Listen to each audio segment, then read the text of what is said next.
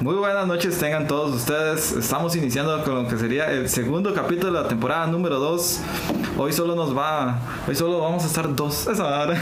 Porque, bueno, y la calavera, esa hora. Y entonces haces menos a Bruce. Ah, bueno, y Bruce, que no lo ven, pero aquí está acompañándonos. Y, Y ya. y ya. Eh, salud. David. ¿No era que usted tenía muchos saludos? Ah, bueno, vamos a empezar con todos los saludos que tenemos, la gran lista. Ah. No, este, eh, desearle feliz cumpleaños a mi hermano que está cumpliendo años hoy, 5 de noviembre. Saludos, saludos. Ah. feliz cumpleaños. A Joanny, no debería saludarlo, pero cumple mañana también, entonces saludos. Y eso sería. Usted tiene saludos. Eh, saludos otra vez a nuestro pod- podcast eh, que con un tema muy similar al de nosotros, que es el de, de que vuelan, vuelan. Y también para otro podcast nacional que se llama eh, Pensando en Voz Alta. Son un grupo de mujeres hablando, son como las tertulias que tendrían ellas normalmente, pero eh, lo hicieron en podcast. Está muy interesante el capítulo de, este, como de quitarse las mañas. Ahorita no me acuerdo exactamente cómo se llama. Como de que no, no, no estar. Uno es un mañoso, y entonces sí. como de, de irse quitando algunas mañas. Mañas feas o mañas buenas. Ah, no, no, son muy serias. De hecho, seguro viendo de nosotros es así como. Sí, sí. Y bueno, eh, comentarles que el día. eh, que hoy el tema es de parálisis del sueño. Supongo que todo el mundo ha padecido parálisis del sueño, ha Es- escuchado es- parálisis es del sueño. tema Es un tema muy, muy popular, muy popular, a todo el mundo le gusta porque eh, es muy común, Es muy común. muy común, muy común, más común de lo que nos gustaría. Sí. Y tenebroso. Sí, es, es- y, y mayormente eso, que es sí, muy tenebroso. ¿no? La parálisis muscular se produce cuando, y, igual no voy a tocar mucho en qué es la parálisis del sueño, o qué- porque ya siempre lo vemos, siempre lo vemos, siempre se habla de ellos, hay un montón de videos. Vamos hacia un punto. eh, Más, más de lo que ha sacado la ciencia, Ciencia. en los últimos años. Todo lo saqué de un trabajo que se me olvidó poner el nombre, pero cualquier cosa lo voy a poner ahí de comentar. Hasta me quedé ahorita así como, ah, no lo puse. Yo no hice la tarea, entonces yo no. Parálisis, eh. La parálisis muscular que se produce cuando nuestro cuerpo se inunda con, el ne- eh, con un neurotransmisor hace que se suprima el tono muscular. Y, y en todos los grupos musculares, obviamente los que no son autónomos, porque no se nos va a paralizar el corazón y los pulmones, sino que se nos paraliza el- eh, los, los- Los músculos. o sea, los que mo- movemos voluntariamente. Sin embargo, muchos... eh, eh, eh, ¿qué- qué? Me sabe, me músculos, me músculos, músculos. distrajiste. No, solo moví los brazos. Entonces, eso hace que quedemos paralizados por el exceso de un neurotransmisor en el cerebro. Ajá, muy bonito, eso suena muy bonito, muy lindo. Lo que pasa es que no sabemos bien qué es, cuáles son las eh, los causantes de que se nos altere ese neurotransmisor y que tengamos más en el cerebro. Hay algunos algunos factores de riesgo que se han identificado, pero o sea, para decir exactamente pasa por esto y se dan algunas situaciones que ya ahorita vamos a hablar de En, ese caso, cuando digamos se tiene una, una causa concreta, se puede atacar esa causa concreta con algún, no sé, en ese caso sería algún medicamento, algún tratamiento, alguna forma mejor Eh, de dormir. Es que bueno, al, al final vamos a hablar de algunas recomendaciones, pero sí, en ver- es que en verdad, bueno, sí, hay algunos factores que hacen que, que, que aparezca, pero este, así como exactamente decir, pasan por esto, esto y esto, o sea, en verdad es, es muy azaroso la situación de ¿Ese fue el que resucitó? No, ah, no, ese es Lazaroso. Sí, Lazaroso. A lo largo de la historia y en todo el mundo, este fenómeno ha tenido miles de víctimas y existen referencias de esto en películas, libros e historias populares. La explicación varía según la cultura, dándole siempre un tono sobrenatural debido a lo traumatizante que puede llegar a ser para todos los que hemos vivido un episodio de estos. Y cuando cualquiera de nosotros vive algún episodio de estos, nadie se pone a decir, fue un exceso de un neurotransmisor en mi cerebro. Un cortocircuito en mi cabeza. No, yo esperaría que alguien se ponga a decir, bueno, no, es que se, se me pasó la mano con el neurotransmisor, No, no, esa vara. con uno de los neurotransmisores que tengo en la cabeza. Es que sí, siempre que, bueno, en el caso mío, cuando pasa siempre son cosas como mm, feas, o sea, esa vara siempre lo que piensa uno es, este, me está pasando en ese momento y como dice usted, se, se pone rígido el cuerpo y el cuerpo no le responde. Eh, Usted intenta moverse o gritar, hablar y nada, nada. Sí, es Queda una- bloqueado totalmente. Una, una situación muy, muy, muy, muy ya desagradable porque es- uno tiene la oportunidad de abrir los ojos y estar consciente y, Y no, nada. sí, sí, y saber que hay personas con condiciones Graves. similares a eso, digamos, no, digamos, este, yo decía en estado, Ah, sí, sí, sí, es catatónico. no, eso no es tanto. No sé qué es eso. No, es que me acordé de una película que me, me dijiste eso y me acordé de una película que se llama La escalafandra y la mariposa, un muchacho que por bucear quedó paralizado y solo puede ¿Qué lo mover los ojos. Una medusa. Yo creo que fue algo de la descompresión, algo así, no me acuerdo bien. Es una película tanes, tanes, tanes, porque el madre se comienza a comunicar así. Ah, qué interesante. Y creo que es que había escrito un libro así, y entonces la otra persona iba pasándole las letras, iba, iba diciéndole las letras, y entonces él parpadeaba cuando llegaba la que él quería. Ah, Y, qué como inter- que- y había como escrito un libro así, o sea, interesante. sí, eh. Llegó a inventar un código, digamos, un código para poder comunicarse. no sé si los inventaron ellos, pero, pero sí, ese, ese usaba. Está muy interesante. Sí, bueno, hasta luego Gracias, amigos, gracias por estar en el... Es que los estamos haciendo más episodio. ah, sí, el de hoy es más, más corto, para que no se corto. asusten. Y si pueden, ahorita denle me gusta y compartir. Y si pueden, se suscriben porque tenemos en las estadísticas que muchísimos de los que nos ven recurrentemente, nos ven recurrentemente y no están Pero no están suscritos. suscritos. ¿Qué está No pasando? Ahí está el suscritos. botoncito. Gratis. O sea, Ya sé por qué en todos el, el- sí, sí. Dale gratis eh, ahora, gratis, suscríbete gratis. ahora antes de que YouTube lo monetice. Que se a decir eso, sí, no sé sí, por qué, pero es ahora es gratis. Y en los videos, en los videos se ponen este que siempre dicen dale me gusta. Dale ya- me ya gusta, por qué, la ya- campanita, por qué, o sí. sea, es que la mucha gente de las varas y no le da me gusta. ¿Qué les No, pasa? no, tal vez, tal vez no que le dé me gusta y si no le gusta, no le Bueno, si gusta. no les gusta, no denle les gusta, pero gusta, tan denle siquiera me que, gusta. que, o sea, que nos den el. O, o si ustedes ven que estamos equivocados en algo o no les Dale parece ahí, algo no me gusta y comente. Ponga, malditos desgraciados, así no era la madre. Sí, güey. No, no.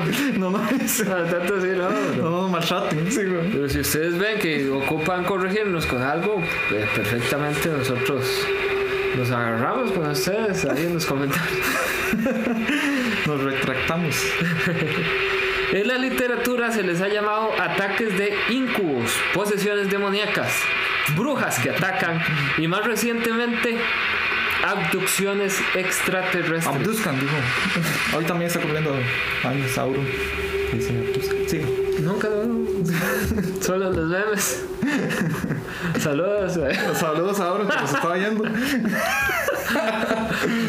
Los estudios que abordan el fenómeno con metodologías científicas son bastante contemporáneos, más o menos de eh, más allá de la segunda mitad del siglo XX en adelante.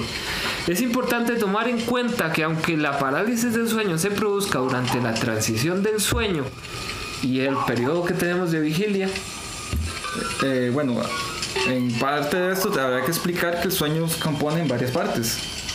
Mm, es que por eso dije que no iba a explicar todo porque ya eso se ve en un montón de videos y explican tal, tal, y que se da el mor, el, el- el momento de, de ojos, no sé qué. Bueno, ya te- por eso yo dije, Ah, bueno, bueno. digamos que ya, ya, ya Ya, sabemos ya, digamos que eso Sí, sí, porque es como un reinicio si, están aquí, si están aquí posiblemente es porque les interesa el tema y seguramente ya habrán buscado información de que el sueño se divide en, en varias montón. partes. Eso es como contar la historia de Batman, solo que no la vamos a contar desde el principio.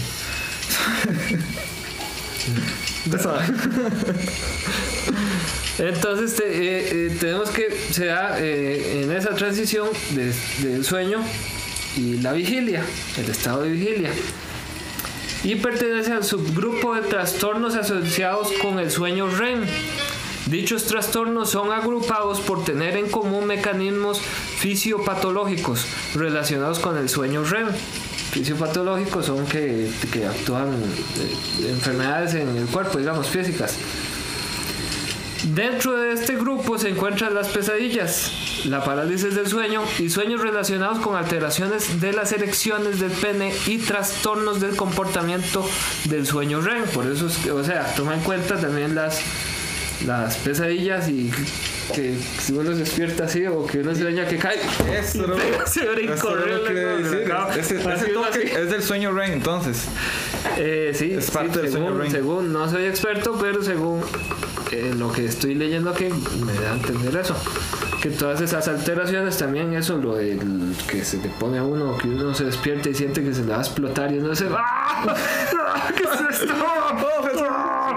Y ojalá tenga ganas de orinar uno y no puede orinar y está explotándose en todo sentido. Y eso es. es- Eso es una y después despierta uno y es Freddy que lo está torturando. O sea, no, no, no, todo el mundo le pasa eso. No, todo el mundo. No, es- esa parte no, eso no.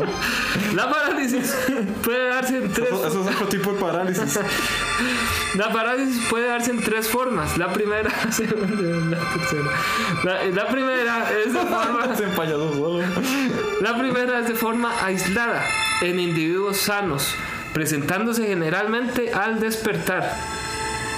La segunda, de forma familiar, transmitida genéticamente y con desarrollo predormital. De Que, que parece que es, es antes de dormir, pero curiosamente es a- se- despuesito de quedarse dormido. Apenas se está quedando dormido, Qué le curioso, pasan esas ah. cosas. Y, y, y sí, a mí, digamos, usted ha visto, a veces uno se está quedando dormido, tiene algún sueño o algo, alguna cosa, un trastorno ahí del sueño y se despierta inmediatamente. Y no ha pasado ni nada, no han pasado minutos, son segundos. Muchas veces sí le pasa eso a uno, apenas se queda dormido, se está quedando dormido y le pasa alguna cosa. Y por último, Es que este tema de los sueños y todo es un tema tan extenso, digamos, ahora estamos tocando el tema de parálisis del sueño, pero digamos, interpretación de sueños, sueños lúcidos, este, no sé, Sueños mojados. sueños mojados, visiones, o sea, los, sueños, los sueños ocultan muchas cosas, eso ahora. sí, sí. Como el de Rapunzel, mi sueño ideal, mi sueño ideal.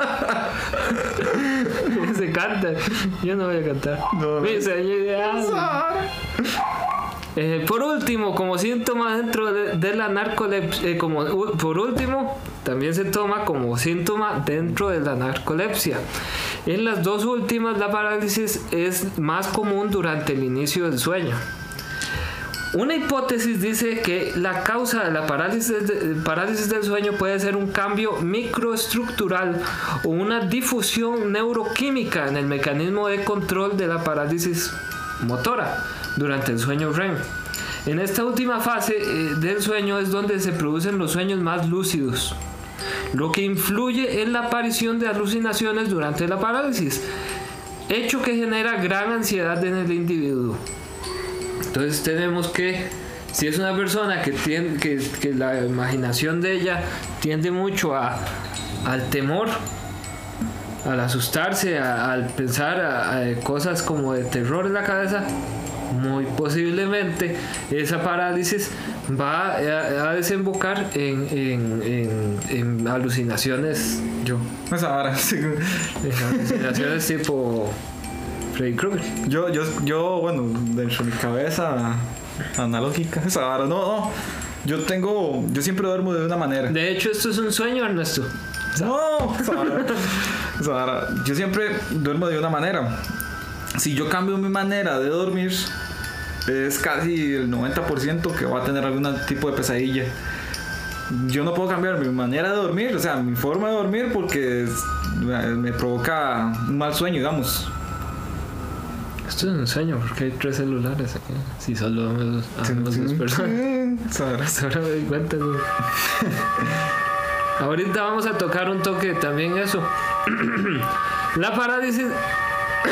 Y puede ser mediante, bueno, a- asociándolo al tema, puede ser por la memoria muscular que mi cuerpo está acostumbrado a que yo duerma de esa manera y al cambiarla ya le estoy haciendo ese, digamos, ese cortocircuito a mis, digamos, a mi, a mi, ¿cómo se llama? Puede ser que mi recuerdo muscular, por decirlo algo así, que yo le estoy diciendo, o sea, como que le estoy mandando una señal a mi cuerpo de decirle, ese man no está durmiendo bien o ese man no está durmiendo como duerme siempre. Sí, el punto es que pues, seguramente ese cambio pro- produce algún, eh, factor de estrés para su cuerpo.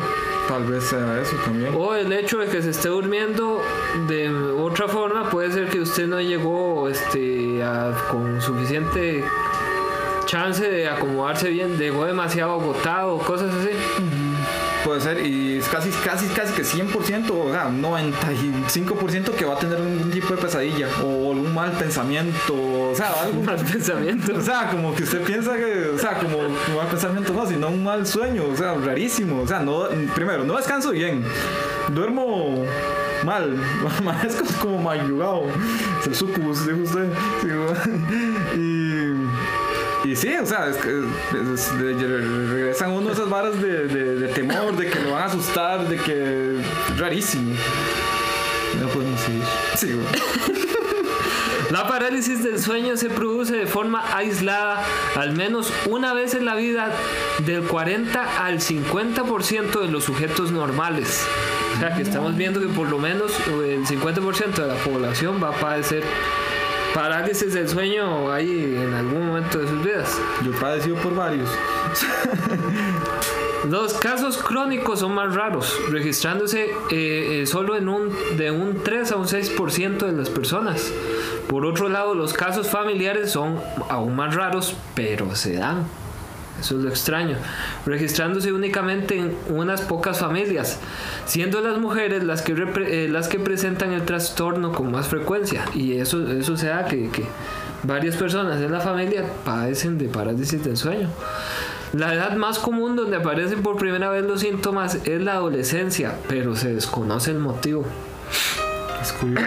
Es curioso, sí, lo, por eso lo pu- lo puse en amarillito porque este, es curioso que se dé en la adolescencia. Puede Pero- ser hormonas, Eso es preocupaciones. decir yo, que durante la adolescencia de, hay una explosión de hormonas ahí, de cosas que pasan, cosas que se piensan, cosas, o sea, es un cambio.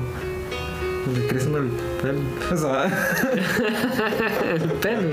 También. El, el pe- El profe- el profesor Alan Chain en el 2007 del Departamento de Psicología de la Universidad de Waterloo, Canadá, se interesa particularmente por el sentimiento de presencia que aflora que aflora en las alucinaciones asociadas a la parálisis del sueño. Es así con base a sus investigaciones que concentra un análisis para describir la vivencia a nivel sensorial y emocional del, eh, en, el sujeto que experimenta parálisis del sueño.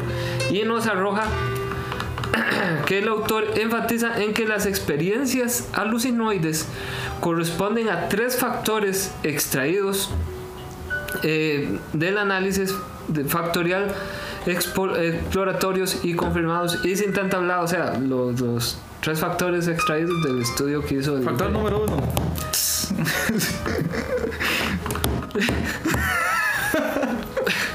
Factor número uno, ¿verdad? Que es el intruso, que es una presencia y temor, alucinaciones visuales y auditivas. El segundo es la sensación de presencia, que también se asocia con los incubos. Sensa- sensación de presi- depresión, presión, Presión. no depresión, no depresivo. no depresión, ni la olla. En alguna, eh, la presión en alguna parte del cuerpo, mayoritariamente en el pecho. ¿Usted ha visto los videos de que se graban y es un gato acostado en el pecho? Sensaciones de sofocación y ahogo, dolor e ideaciones de muerte. El nombre proviene de relatos antiguos y fantásticos sobre una criatura que se posaba sobre el pecho del sujeto. Recordarán la pintura muy famosa de un incubo eh, como un demonio eh, Sentado. en el pecho de una persona. No, yo estoy viendo que acostado, así, viendo para arriba, no puedo. Ya, yo acostado así, viendo para arriba hasta la- Usted se acuesta y ve para hacia arriba, ¿no? Ah, y ese es uno de los factores, dormir en posición supina, supina o sea, boca arriba. Es uno de los factores para que le dé parálisis del Sara, no puedo, es imposible si para pueden, mí. si pueden probar. No, yo sí puedo dormir boca arriba. Está loco, yo Sara no. Y eh, pueden, pueden probar ahí. Experiencia de Pueden probar para que les dé parálisis del sueño y nos Ajá. cuenten sus experiencias. El 3 es experiencia de movimiento ilusorio. Sensaciones de volar, flotar, caer y experiencias fuera del cuerpo. Factor menos relacionado con los anteriores. No, yo, Después eh, puedo eh, anécdota de yo, digamos, yo de hecho yo he vivido, yo he pasado por todas Yo creo que yo he pasado. Yo he pasado por todas, por todas. Sí, yo a todas les doy así, check, check, Sí, sí. check.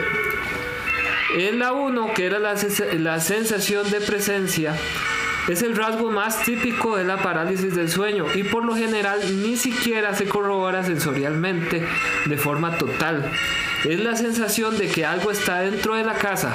La presencia parece estar en el límite de la visión, detrás o simplemente a un lado. Pueden distinguirse figuras negras moviéndose y acercándose.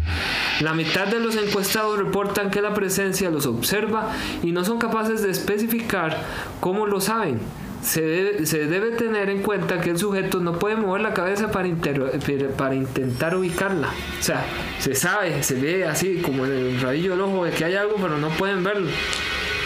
Oye, por lo menos por la parálisis, sea, porque no puede. No tiene control de sus músculos, por decirlo así. Dos, que era la presencia amenazante.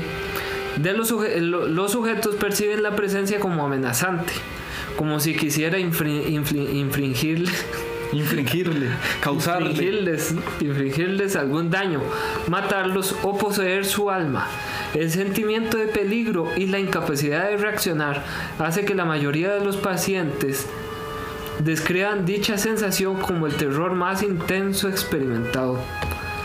El 3, que era alucinaciones visuales, son bastante inconsistentes y su forma varía desde una detallada imaginería hasta un una pseudo alucinación, o sea, desde tener forma bien, bien hecha Bien definida. a medio ver una sombra ahí. Sombra, un brillo, que eh, entra lo que es el hombre del sombrero. Entra también, eh, si nos vamos a las a, la- a las abducciones, a ver a, las, a los extraterrestres y toda esa historia. Eh, ¿Se acuerdan de Sabrina? Eh, Eso Era Sabrina. eso muy heavy. Ah, no, en Buffy, la cazavampiros, que era cuando en las noches que salían un montón de, de bichos feos con traje como parecidos a Slenderman. No. Es que yo vi Buffy, pero en ese momento acordarme el capítulo en específico está muy rudo. Eh, me acuerdo de uno que estaba en como una biblioteca. Pongamos de pausa y lo vemos. Bueno. Eh, no se escuchó al fondo. se, caracteriza- eh, se caracterizan por la, por la carencia de sustancia, de estímulos externos o al estar en un plano subjetivo interno como la imaginación. Un tercio reporta imágenes vagas e indefinidas. Otros ven figuras menos aterradoras como personas allegadas.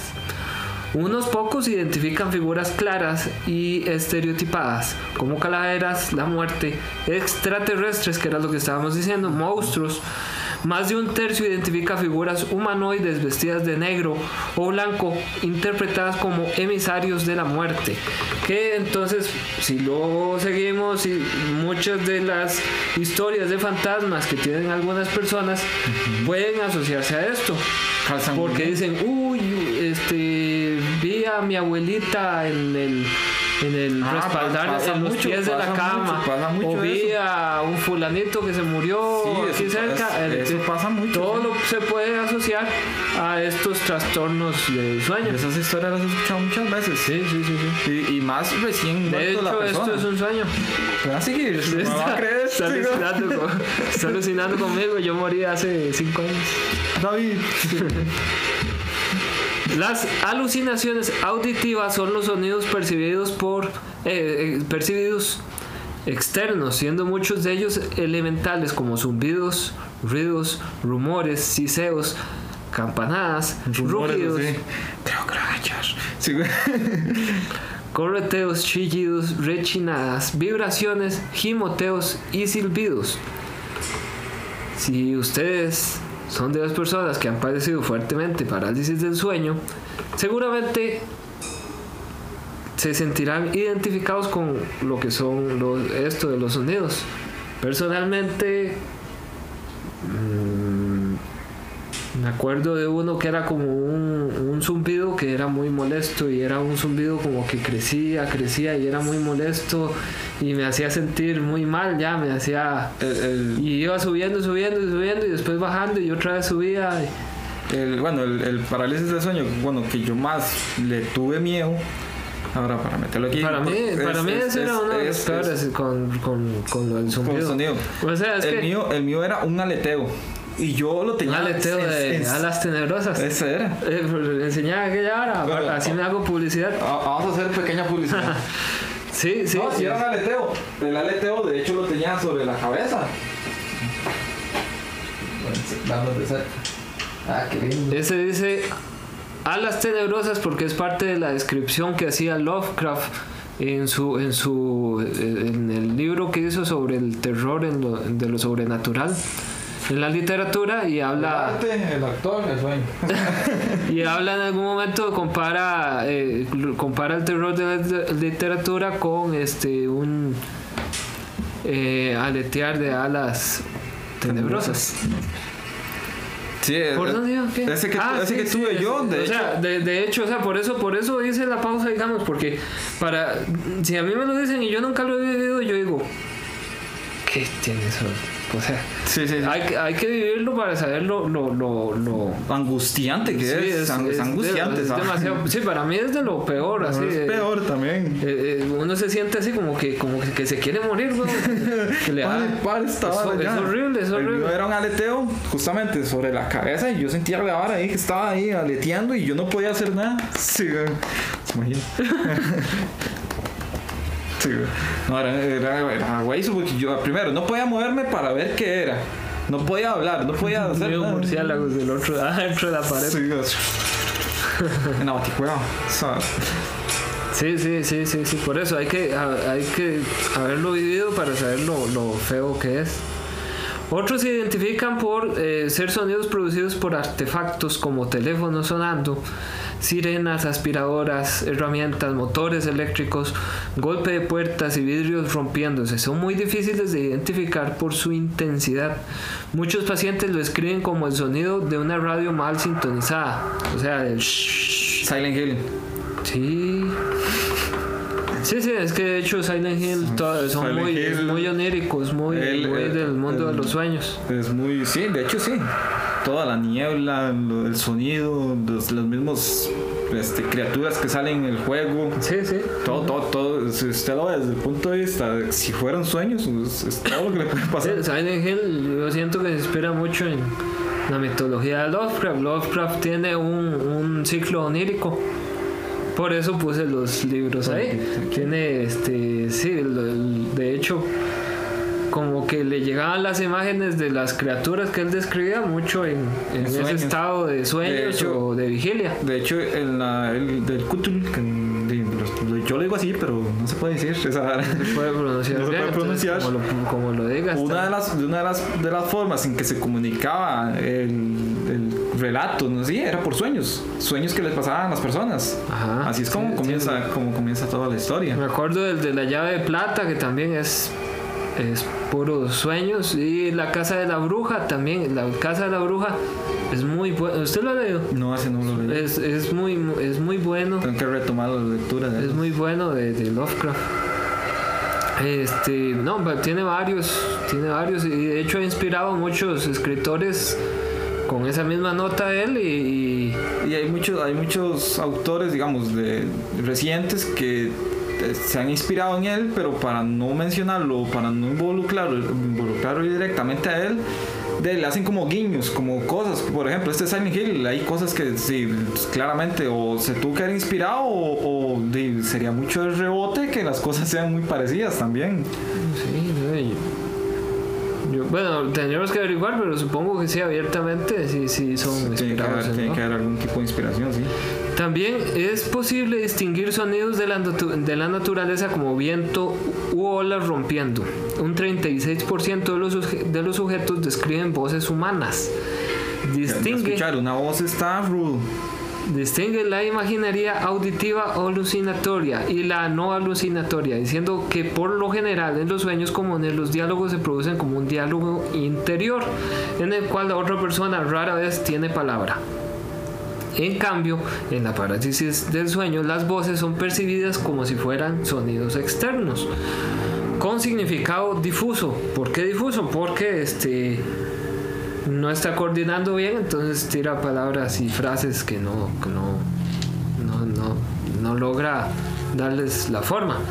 Eh, por, por ejemplo, yo una yo he vivido eso sí de las voces y de hecho Escucho una voz y cierto que se me... de hecho, una vez Paraliza me pasó ya en, eh, creo yo, bueno, lo, lo que le pasa a muchas personas que dicen, no, yo me desperté, sí, yo estaba dormido y me desperté.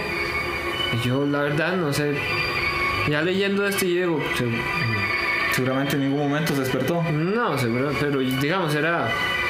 Es que es raro porque yo me desperté, supuestamente. Alguien me habló, no les puedo decir qué me dijo, pero hizo un pequeño diálogo conmigo, pero no fue de miedo, sino que me dijo unas cosas buenas. Y ya después, bueno, ya terminó de decirme y yo quedé así y me levanté. O sea, no hubo una transición que yo dijera, me volví a dormir y me desperté. No, no, no, me terminó de hablar y yo me levanté. Eso pasó cuando yo dormía allá donde Carlos Sánchez, que es mi abuelo. Entonces, y ahí dormíamos solo él y yo. Eso está interesante, sí, está. Una casa donde va muriendo. eh, una, dos, tres, cuatro, cuatro, como cuatro personas creo por el momento. Y siempre han dicho que asustan. Entonces sí, tal vez hay cierta... Ciertas cosas ahí. Sí, entonces sí, puramente hicieron un pequeño diálogo conmigo, despertándome como diciéndome unas cosillas ahí, tuanes. Pero eso es lo curioso, que no fue de miedo, fue... No fue de miedo, fue algo bueno. Sí, sí, sí. Pero es curioso, era lo que decía yo. Vez- Justamente esa voz lo que me dijo fue que el, el es- 5 es de una- Es una noviembre predicción, es lo que le iba a decir. del 2021 tenía que hacer esto. Las tripas. tenía, es una predicción. tenía que... Me hubiera asustado si esa cosa hubiera sido algo nuevo, pero como llevo años con esto. Sí, que tenía que dárselo, a, entregárselo al CU hoy. Sí, güey. Ponerlo en la mesa. ¿Para qué? de- Para que- Hacerlas de Orozco. Orozco era que se llamaba el man. Sí, no, no lo vieron. No lo vi, Ah, Es que no he tenido estómago estos días. Qué loca, ¿no? la hora del almuerzo. pues. Sí, güey. Después tenemos lo que eran las alucinaciones táctiles, asociadas con la experiencia del intruso. En el 34% de los casos se describe como un proceder externo, vinculado con la inmovilidad, sensación de que uno es tomado por un brazo o una pierna, eso que la famosa mano peluda que le jala las patas. eso, a eso está todavía tres veces más rudo. Yo tenía eh, Yo he una- sentido que el colchón se hunde. Sí, Que se le sientan a uno a la esa- par. Esa, Eso pasa, eso esa sí he pasa también. Y yo pero tenía. que me toquen a mí. Ah, bueno, sí. Sí, sí, he sentido que es como que se me acuestan así en la espalda. Como que, digamos, me hacen así. Eso sí, también lo he sentido. Ahora que me acuerdo. y- Sí, de hecho, yo, fue yo la lo, misma vez. yo lo he tenido, pero en asociado con pesadillas. Y Yo la pesadilla recurrente que tenía, que tuve un montón de tiempo, iba a decir de pequeño, pero ya me acordé que igual en la U yo creo que igual a veces la tenía, que era de que me jalaban las patas. Ajá. Y ustedes han visto los videos que son de Actividad paranormal. Que, que son de mentiras, obviamente, y, y muy fake. Y sale un montón de manos de sombra de las orillas de la casa y así. Así era mi especie. Pero antes de ver esos videos, quiero aclarar que antes de ver esos videos, Ya. la persona que hizo esos videos seguramente tenía pesadillas recurrentes Parecido. semejantes a las mías. Ajá. Qué curioso. O sea, esos videos son como ver una pesadilla mía. Una casa, a veces estaba en una casa que las puertas eran de vidrio y, y- y me perseguí. Y yo estaba así y no tenía que quitarme de todos los rincones. Porque de los rincones de las sombras De salía los rincones era donde salían las manos y salía yo, horrible. Es como la maldición. Yuon, que salía tan así, la peluca así de las. O los perros de Tíndalos que salen de todas las esquinas. O las, como, o las sombras de Chicamaro. De, no sé. Sí. Sí. o la sombra de Peter Funk. Sí. Sara, güey. la sombra de la nada que ver. Eh, seis, eh, se- seis, dificu- Seis. seis dificultades respiratorias. Las dificultades respiratorias son la sensación de presión en el pecho, estrechez en el cuello y sofocación. Se expone que las mismas se generan como consecuencia de la parálisis de los músculos voluntarios. La respiración superficial automática sigue funcionando, pero cuando el sujeto intenta sin éxito respirar voluntariamente se ve inmerso en un estado de pánico y sofocación por la posible, o sea, lo interpreta como que se está muriendo. Eso es. Entonces entra en pánico y es como "Ah", y entonces eh, interpreta lo peor, siente que es que lo tienen agarrado, no es que le está pasando eso sobre la nada. En, eh, o sea, así lo interpreta el cerebro de momento, porque uno no se pone a, a Analizarlo. sí. en conclusión, la sensación de presencia es el componente experiencial de un mecanismo de detección de la amenaza que permite encontrar e identificar la fuente de la amenaza. Las alucinaciones auditivas básicas están asociadas a la respuesta azarosa de los centros auditivos. Asimismo, los cuchicheos. Vivir es morir, morir es vivir. morir es vivir. Resident Evil 4. Charlas y exclamaciones directamente asociadas a la presencia son análogas a las alucinaciones esquizofrénicas clásicas, las cuales según son la transformación de los propios pensamientos en voces. Dichas alucinaciones pueden darse por una pérdida del control del discurso interno. Los significados se fragmentan y se disipan. O sea, ese, ese, oigo, oigo como un ratón. ¿no? Oigo un cuchicheo. Un cuchicheo. Eso es la voz con la que uno se habla para sí mismo. Eh, Esos ratones algo están. Para sí mismo, pero en ese momento uno pierde el control de esa voz que habla ah, en el interior de uno y entonces no, no tiene significado lo que está diciendo. Entonces está muy loco sí, también. Las voces audibles expli- explícitas tienen un origen más periférico y se asocian con la activación del oído interno y los ruidos inespecíficos dentro del entorno y que se malinterpretan. Después tenemos por qué es que la parálisis del sueño casi siempre es tan negativa. No puede ser que uno quede así y, y, Y no sea algo sé, y- positivo. y llegue Scarlett Johansson en el sueño. Y se le siente uno en el pecho. eh, no lo dije yo. No lo dije yo, mi amor. No, yo tenía que terminar la frase. sí. Y entonces sí, ¿por qué, ¿por qué no son bonitas? ¿Por qué no son bonitas las parálisis del sueño? Porque siento que es un. Bueno, no sé, ahorita va a decir usted el coso, pero siento que es algo negativo, como dice usted. Es un punto en el que el cuerpo se siente estresado, que no está respondiendo, en que. ¿Cómo va a ser algo De positivo eso? su- sí, del mismo susto y que uno no sabe cómo interpretarlo, entonces él dice, ah, es algo malo. Si no te puedes mover y no sabes qué es, es algo malo. Entra mucho el, el, el instinto en realidad, ¿eh? Instinto animal.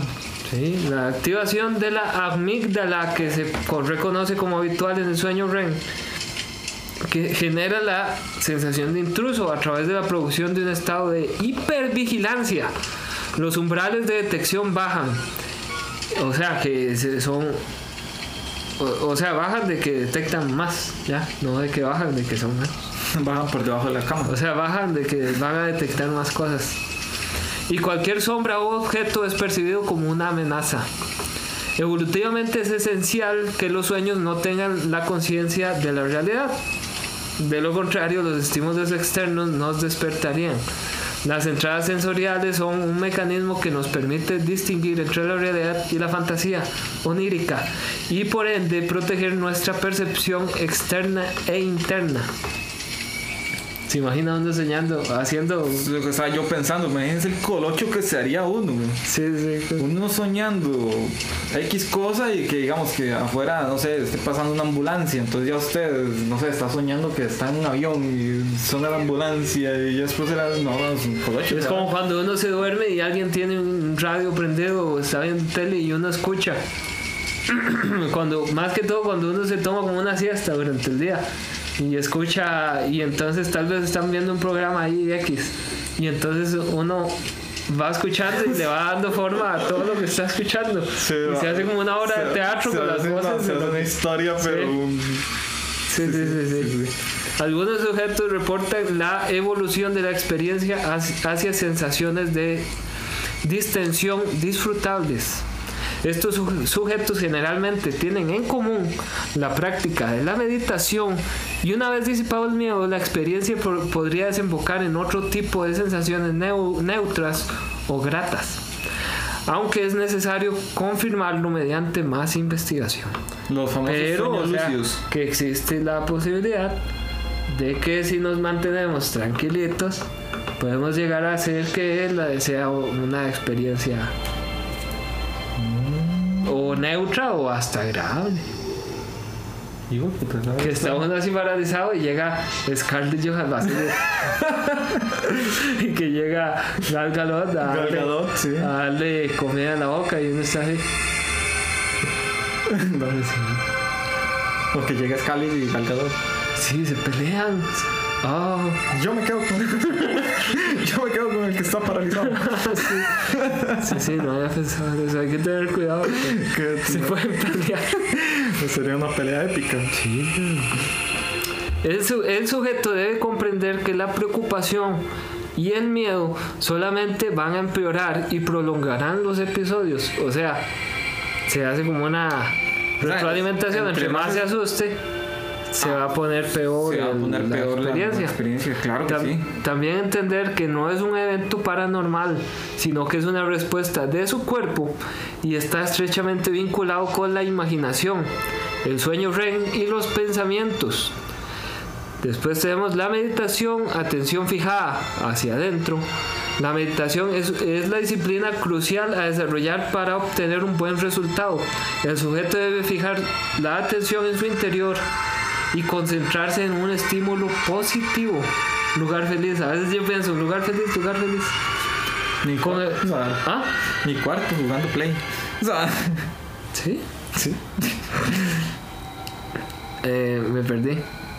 Este está Ah, lugar feliz, lugar el feliz. positivo, con el que esté emocionalmente comprometido. Puede ser un recuerdo, una persona, una canción o una oración religiosa. Sirve también.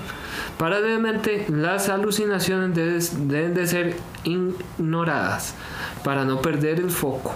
Se recomienda realizar este paso con los ojos cerrados para poder interiorizarse sin que la atención sea capturada por las alucinaciones. En resumen, el sujeto debe relajarse y ser consciente para elegir alimentar los miedos o las impresiones positivas. Sea, sigue alimentando su miedo o le da un rumbo positivo a la experiencia. Muy fácil, así escrito y en Sí, frío. eso es lo que yo estaba pensando. Pero cuando uno está dormido y ve una figura de sombras eh, enfrente del ropero que pega prácticamente con el techo y que no tiene forma de humano, sino que es como ver un demonio de- de- que, que normalmente le enseña a uno. Eh, Es- cuando les pase eso, yo creo que, que va a ser difícil concentrarse en lo positivo. Interior- es difícil. interiorizarse y decir, no. Es difícil. positivo, es difícil, pero está apreciándome a mí. por lo ¿no? menos yo soy consciente de que, de que, de que esa es la teoría y en buena teoría deberíamos buscar mantener. Yo decía en otro programa hablar más de la gente sombra y de este tipo de alucinaciones, si les parece.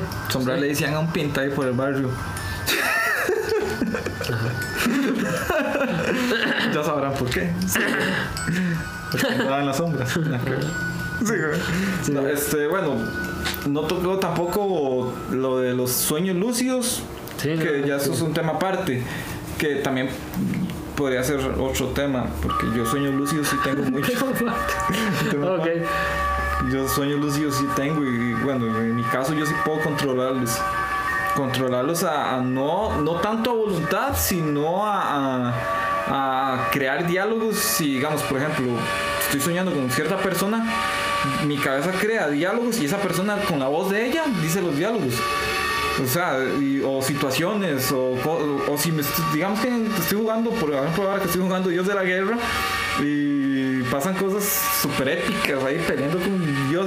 ah, yo a veces me imagino que estoy ahí también con, esas varas. Qué loco, sí, sí. O escuchar a la voz de Kratos, ay chico, o varas así.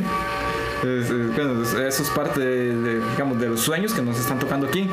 No, no, no, por eso les decía, es que los sueños son un tema muy amplio, muy, muy bonito, muy interesante y este misterioso a pesar de que hay estudios. Algo que quería tocar, a pesar de que existen muchos estudios que vimos, o sea, pues, desde el inicio de los tiempos. eh, con sueñan. la- sí, con la- todos soñamos, todos tenemos experiencias, pero eh, no hay una explicación total acerca de todo el mundo de los sueños. Por ejemplo, no existe una explicación clara de por qué alrededor del mundo eh, casi todos llegan a ver, cuando tenemos estas experiencias de parálisis del sueño, figuras similares. Ujú, Dicen mucho de una cara, de una cara que es muy recurrente, que es un ojillo como peloncillo, eh, chiquitilla. No, yo creo que para ese hay otra explicación. Yo creo que era que es una cara que siempre se nos va a hacer conocida. Porque justamente pusieron rasgos que vamos a recordar de, de que se comparten un montón de personas o personas famosas. Ah, yo- yo Entonces le da la impresión a uno de que uno la ve. Puede ser. Yo tenía, yo recuerdo que de carajillo me pasaba mucho que había ojos. No sé si yo veía ojos, o sea, yo no sé si eran. Todavía, ¿no? Yo todavía veo. No, no, durante, Más que ahora que tenemos la tapabocas. ojos se los ven. ojos. Durante el sueño, o sea, en la oscuridad, sí, llegaba a ver ojos. Y yo, ¿qué es esta vara? Que siempre quedé claviado con qué era. Me imagino que es parte también de estas alucinaciones y cosas así. Demasiado interesante el tema. Me, Sí, me no, sorprendió no. todo el trasfondo. Podemos porque- dejar, de- podemos dejar para el siguiente ver más lo que son las, gen- las personas sombras y las, eh, las la historias y relatos sobrenaturales que Eso es lo que voy a decir. Esta es la parte científica, la explicación. Porque, por ejemplo, yo tengo un relato, digamos, Concreta. pues, tengo, tengo un par de relatos sobre gente sombra, pero mejor lo dejamos para otro programa. para el programa. Porque este fue, digamos, como el más serio. Serio. Se ha visto que hemos hecho así como uno más serio, Ajá. un tema y después el volado. el speech. sí. ¿sí? Y eso sería todo por hoy. Muchísimas gracias por llegar hasta aquí con nosotros. si llegaron hasta aquí, les agradeceríamos mucho, mucho, mucho que nos ayuden con un me gusta. Prácticamente nos estarían regalando como, como un empujón, un, un Un anuncio, aliento, como una un palmadita en la espalda. Para que sigamos llegando a más personas. Y este recuerden buscarnos en redes sociales, prácticamente estamos en todas. Como taller de No, no tenemos, no tenemos ni, no, no, TikTok, no, no no tenemos TikTok, no, tenemos TikTok. Twitter. Tampoco. Entonces, tenemos Instagram. Tenemos lo básico. Y si quieren contarnos, compartirnos alguna de sus historias, de verdad que vamos a tomarla muy en cuenta. Y a todos los que nos comenten, como hacemos siempre, los vamos a estar saludando. Toditos, todos. Ay, lo dijimos sincronizadas. Sí, yo sabía que iba a decir eso, entonces me alineé. Sí, bueno. Y este, la próxima seguramente con Rone. Esperemos que sí. ¿Verdad que sí? Y no, muchas gracias. Recuerde darle igual me gusta, compartir, com- si le gusta compartir o comentar y todo esto. Y nos vemos en la próxima. Muchísimas gracias a todos. Tan, tan. Tan, tan, tan. Podemos sincronizar. Chao.